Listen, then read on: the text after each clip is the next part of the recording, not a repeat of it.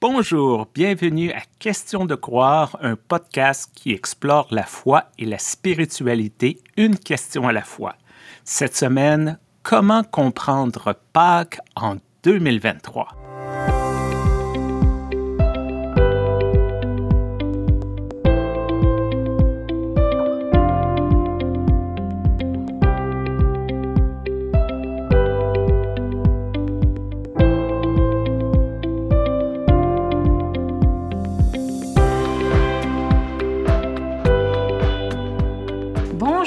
Stéphane. Bonjour Joanne.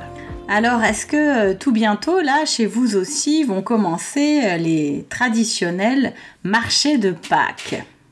Non, on n'a pas vraiment ça en Amérique du Nord. Explique-moi qu'est-ce que c'est. Alors en Alsace en tout cas, et puis je crois qu'en Allemagne aussi, et je vais peut-être découvrir qu'en Suisse aussi, euh, finalement je ne sers en Suisse que depuis 18 mois, eh bien, les paroisses sont partie prenante des marchés de Pâques. Et les marchés de Pâques, c'est un peu comme les marchés de Noël, c'est-à-dire qu'on peut y trouver toute une série de décorations et d'articles autour de Pâques. Et ça permet aux paroisses aussi euh, d'avoir un, objectif à atteindre dans les groupes de bricolage. Ce qui fait euh, notamment qu'à titre personnel, j'ai déjà un très grand tiroir rempli de décorations de Pâques. Et euh, finalement, des fois, je sais plus trop quoi en faire. Surtout quand on est en plein carême où on dit qu'on va un peu se délester, qu'on va moins s'encombrer, que le plus important c'est à l'intérieur, etc. Et j'ai notamment une grande collection maintenant aussi par les travaux pratiques de mes filles à l'école, j'ai une grande collection de lièvres de Pâques et d'œufs de Pâques. Puisque ce qu'on nous explique tous les ans à Pâques, même à l'église, c'est que le fait que le lièvre de Pâques vienne nous déposer des œufs, c'est un petit peu comme la résurrection. Est-ce que chez vous aussi, on aime bien faire ce parallèle? Non, on a la chasse aux œufs le matin de Pâques, c'est ou la veille, le samedi. Euh, c'est une tradition surtout anglo-saxonne, mais qui se répand aussi dans le monde francophone. Mais c'est très rare qu'on fait ce lien entre l'œuf, euh, le lapin et l'histoire de la résurrection du Christ dans nos églises. Comment ça se fait chez vous? Ce qu'on nous explique, moi ça me fait un peu rire, mais je crois qu'il y a un sens à tout ça, c'est que le lièvre ne peut pas pondre d'œufs.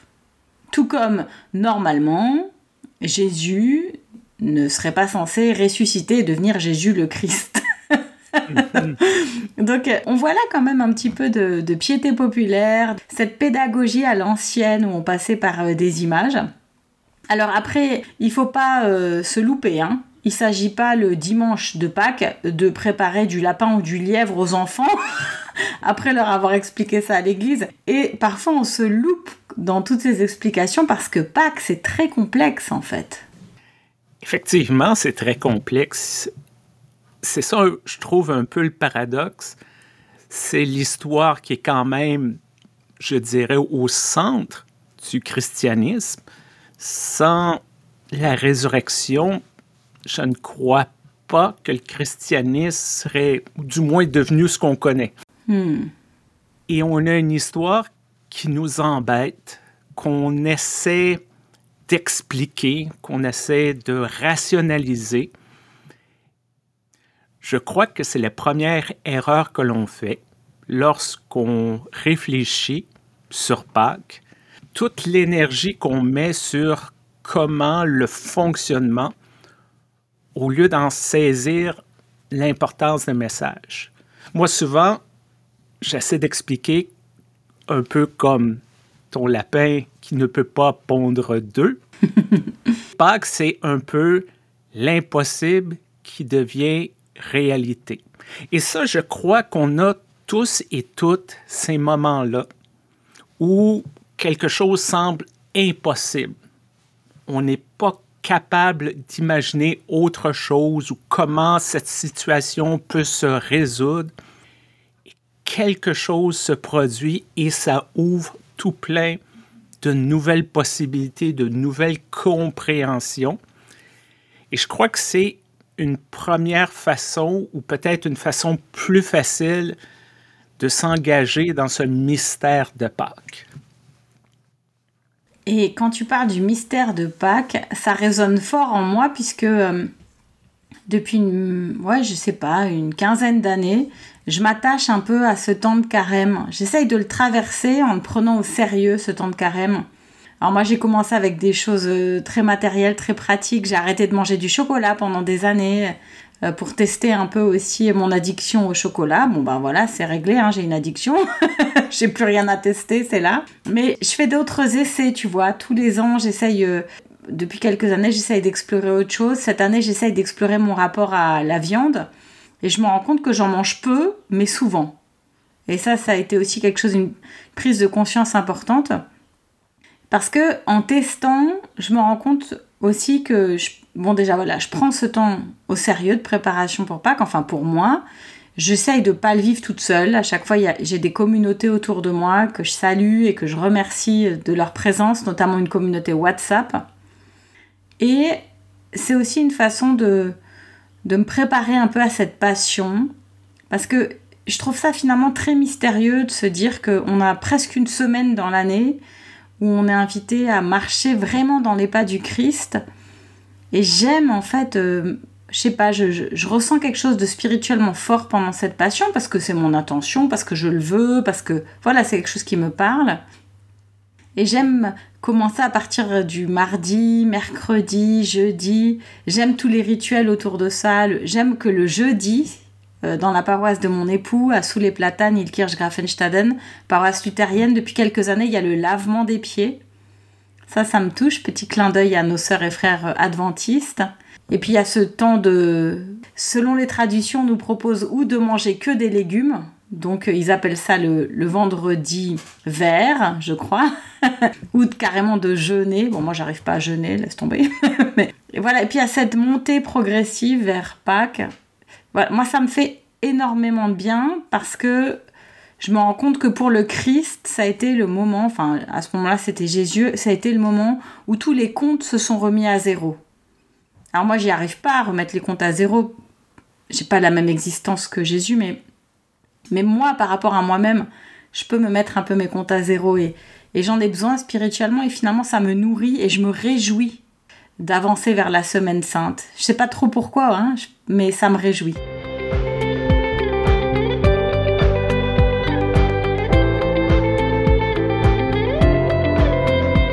Quelque chose de vraiment spécial dans cette semaine sainte, parce que si on regarde d'une manière objective, l'histoire de Jésus ne pouvait pas finir autrement que la crucifixion. Jésus qui critique ouvertement l'Empire romain, proclame un nouveau royaume. C'est évident que les autorités étaient pour le faire taire. En même temps, il y a cette, dans la Semaine sainte, espèce d'accélération de l'histoire. Le jeudi saint, c'est la fête, les disciples, on chante, on boit. Et en l'espace de quelques heures, le maître est arrêté, il est condamné à mort, il est crucifié. J'aime imaginer les disciples se demander, mais qu'est-ce qui s'est passé? Hmm. Et ce qui est très fort, c'est que cette histoire ne s'arrête pas là. Hmm. Il y a une action de Dieu. C'est Dieu qui relève, qui ramène à la vie. Jésus, c'est pas lui-même, et qui affirme au monde, qui dit à l'Empire, qui dit à ceux qui ont essayé de la terre, non, non, ça c'est le message que je veux que vous écoutiez, ça c'est le message que je veux qu'il soit diffusé. Comment le, le chaos, comment la vie s'est réorganisée, pour moi c'est presque un détail de bas de page. Hmm. Le message le plus puissant, c'est le triomphe d'un message, c'est un triomphe du message de Dieu. Tu vois, ça, c'est ta compréhension et c'est ce qui est chouette, hein, qu'on dialogue, toi et moi, sur nos compréhensions. Et euh, il y a plein de choses dans ce que tu dis et qui me rejoignent et que je rejoins aussi. Et puis, d'un autre côté, comme toujours, j'aime bien parler aussi de ce qui me chiffonne un peu euh, dans certaines conceptions libérales. Et je prétends pas du tout que ce soit la tienne, mais je sais que là, progressivement, sur les réseaux sociaux, les pasteurs libéraux de mon entourage, qui s'ils écoutent mon podcast, ça m'étonnerait, mais je les salue, je les aime de tout mon cœur, vont commencer à rappeler à leurs fidèles Attention, hein, c'est pas la résurrection, c'est l'apparition de Jésus. les libéraux ne croient pas en la résurrection, ça c'est un peu de la magisme, c'est du magisme, c'est de la superstition. Nous on croit en l'apparition de Jésus. Et en fait, euh, moi j'ai pas besoin qu'on lisse ou qu'on gomme les choses. J'ai pas besoin non plus qu'on soit ultra littéraliste, je lis pas la Bible comme ça. Mais concernant ce mystère-là, J'aimerais bien qu'on me laisse le lire tel qu'il est dans la Bible et, et moi, toute seule, trouver mon chemin, ma rencontre vers le Christ apparu, ressuscité, triomphant dans, dans une justesse qui m'échappe parfois, mais vers laquelle je tends. Et je veux pas qu'on gomme cette partie-là. Je préfère qu'on me laisse ma part de mystère. Et alors, d'une autre façon, j'ai aussi besoin du cierge pascal. J'aime le fait qu'on allume le cierge pascal le dimanche de Pâques et j'aime le fait qu'on aille y allumer les cierges de baptême et, les autres bougies pendant l'année. Tout ça, c'est peut-être c'est de l'ordre du symbolique ou bien ce sont des, croyances euh, qui, pour certains, certaines seraient presque superstitieuses. Qu'est-ce qu'un cierge? Pas grand-chose. Pour moi, j'ai besoin de ces signes-là. J'en ai besoin tout simplement pour avancer. Et puis si je les ai pas, je me débrouillerai. J'ai la Bible, j'ai ma relation à Jésus, mais en quoi ça dérange les autres? Ça dérange personne que moi j'y crois à cette résurrection. J'enlève rien à personne. Pourquoi me, me gommer le message? Souvent, les gens confondent résurrection et ressuscitation. Moi, je suis arrivé à une compréhension que la résurrection implique une transformation.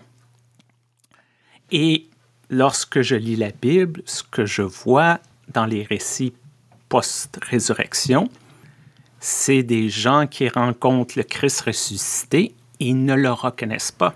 Hmm. Les disciples sur le chemin d'Emmaüs, à la fin de l'évangile selon Jean, euh, Pierre et ses amis vont à la pêche, ils ne reconnaissent pas Jésus. Mais c'est quand le Christ ressuscité pose des actions, brise le pain, commence à parler, Là, ils se disent Ah, mais c'est le maître, c'est le maître. Donc, c'est pas juste un retour à la vie. Hmm. Il y a cette idée de c'est la même personne, mais il y a quand même une différence. Et c'est peut-être pour ça que le récit de la résurrection parle autant pour certaines personnes trans qui vont dire je suis la même personne, mais mon apparence a changé. Il y a eu une transformation pour moi, cette idée de transformation me parle beaucoup, hmm. surtout dans les contextes d'église où souvent on dit il faut revenir à nos valeurs, il faut relancer certains programmes. En tant que chrétien, je crois que l'appel est à cette transformation-là, d'apporter une nouvelle vie, accepter qu'il y ait une mort, peut-être de programme, peut-être de façon de voir les choses, et que ça conduise à une nouvelle façon de voir les choses, à une nouvelle vie.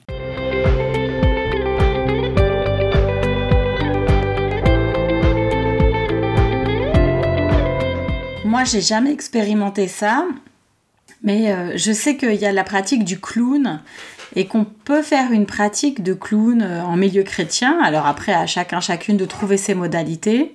Eh oui, ça te fait rire. Hein.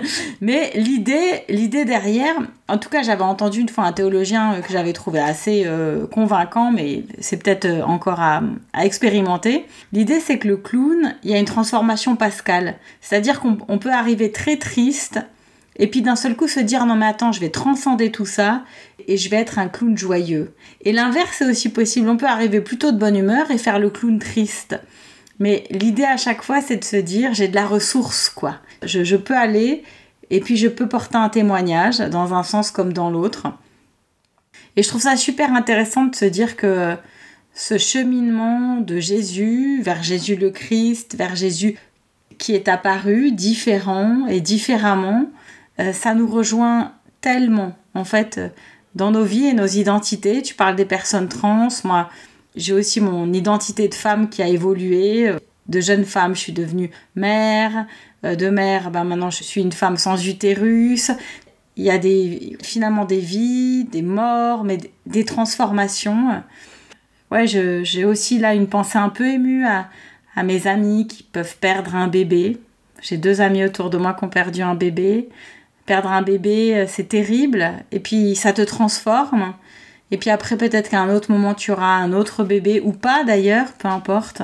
C'est pas l'objectif de la vie d'une femme. Mais il y a cette mort qui est dans la vie et cette vie qui est dans la mort.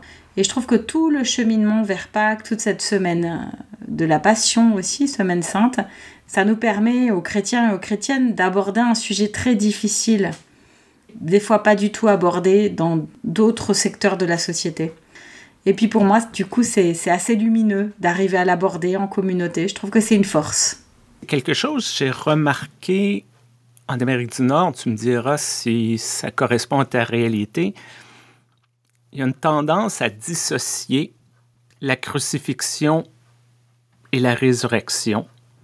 Certaines églises, certaines théologies mettent tout leurs efforts ou tout leur narratif sur euh, le sacrifice ultime de Jésus, le sang du Christ. Euh, je pourrais donner un exemple, le célèbre film de Mel Gibson, La Passion du Christ, c'est juste la souffrance de Jésus.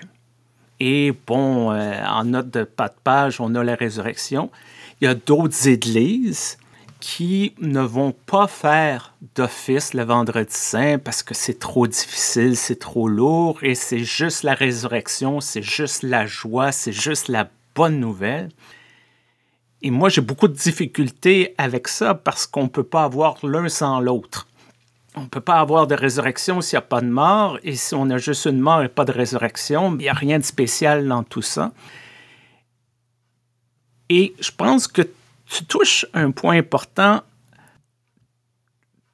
Il faut qu'on se donne l'espace et la place pour aborder ces deux thèmes-là, qui ne sont hmm. pas faciles à aborder, qui ne sont pas faciles à comprendre. Mais peut-être voir ça comme les deux côtés de la même pièce de monnaie. Et l'expérience est plus facile à vivre si on accepte les deux côtés de la pièce. Ça me fait penser que de plus en plus, dans certaines liturgies, on se dit on, on va plus faire de confession des péchés. On va annoncer la grâce. Voilà, tout court, tout cru finalement. Et autant je peux comprendre que pour certains cultes c'est plus adéquat, autant d'une façon générale, euh, moi je trouve ça bien aussi de dire que on est imparfait et imparfaite et, et on est là et on est devant Dieu. Et c'est pas un problème en soi que de le reconnaître, puisque de toute façon on sait que parfois on a merdé. Et de la même façon que c'est beau de, parler de la vie, mais il faut pas s'interdire de parler de la mort. Ce serait superstitieux, finalement, si on le faisait pas. Et voilà, bah du coup, euh, moi j'aime beaucoup euh, ce cheminement vers euh, Pâques, ce temps qu'on traverse là maintenant. Et ce que j'adore faire, c'est une fois qu'on a une semaine vers Pâques, je termine mes mails avec bonne montée vers Pâques. Je sais pas trop ce que ça veut dire, mais j'adore. je crois que ça serait plutôt au pèlerinage que faisaient les Juifs pour Pessah, pour Pâques, et ils montaient à Jérusalem. Et donc je sais bien que ça veut rien dire pour nous, mais j'adore maintenant d'inscrire en bas des mails. Et je sais pas, j'ai l'impression que on est en chemin ensemble, et puis ça me fait du bien. Effectivement, on peut vivre la semaine sainte individuellement il n'y a rien de mal là-dedans. Cependant, la vivre en communauté ou dans une espèce d'idée qu'on est avec tous les chrétiens et les chrétiennes du monde dans ce moment-là de commémoration, ce moment où on se souvient, ce moment de rituel qui varie un peu selon les cultures, les lieux géographiques, mais quand même. Le jeudi saint, c'est le jeudi saint, vendredi saint, c'est vendredi saint. Et d'avoir cette idée que le dimanche de Pâques, on célèbre ça avec tous les chrétiens du monde. Hmm. C'est quand même puissant dans notre monde qui est quand même euh, tribalisé, euh, de se dire, malgré toutes nos différences, malgré ce qui nous rend uniques, il y a des choses qui nous unissent avec euh, ce qu'on appelle la communion des saints, de tous les saints, de tous les lieux, de tous les temps. Ça aussi, c'est très fort. On n'est pas seul dans ce pèlerinage-là, on n'est pas seul dans ce cheminement-là. On peut tirer une certaine force de savoir qu'on a des frères et sœurs, on a des, des personnes qui font le même chemin que nous, à peu près en même temps, à quelques heures près selon le décalage horaire. Mhm. Mais C'est vraiment puissant et j'aime beaucoup euh, ce temps de Pâques où je reçois des messages euh, de mes partenaires avec qui j'ai bien bossé, des sœurs et des frères en Afrique, qui m'envoient des petites vidéos, des fois un peu euh, dépaysantes. Et puis euh, vraiment, moi j'y suis très très très attachée. Et je suis bien contente d'en avoir discuté avec toi aujourd'hui. Et on va terminer notre épisode sur ces mots, sur ces images. Encore une fois, on veut remercier l'Église unie du Canada, qui est notre commanditaire. Et peu importe où vous êtes dans le monde, et peu importe le moment où vous nous écoutez, n'oubliez pas d'aimer, de partager, d'envoyer des commentaires à questiondecroire.gmail.com. On aime vous lire, on aime avoir vos suggestions. Merci beaucoup, Joanne, pour ce partage. Merci Stéphane, merci aux auditrices et auditeurs et à très bientôt. Et joyeuse Pâques, tout le monde. Bonne chasse aux œufs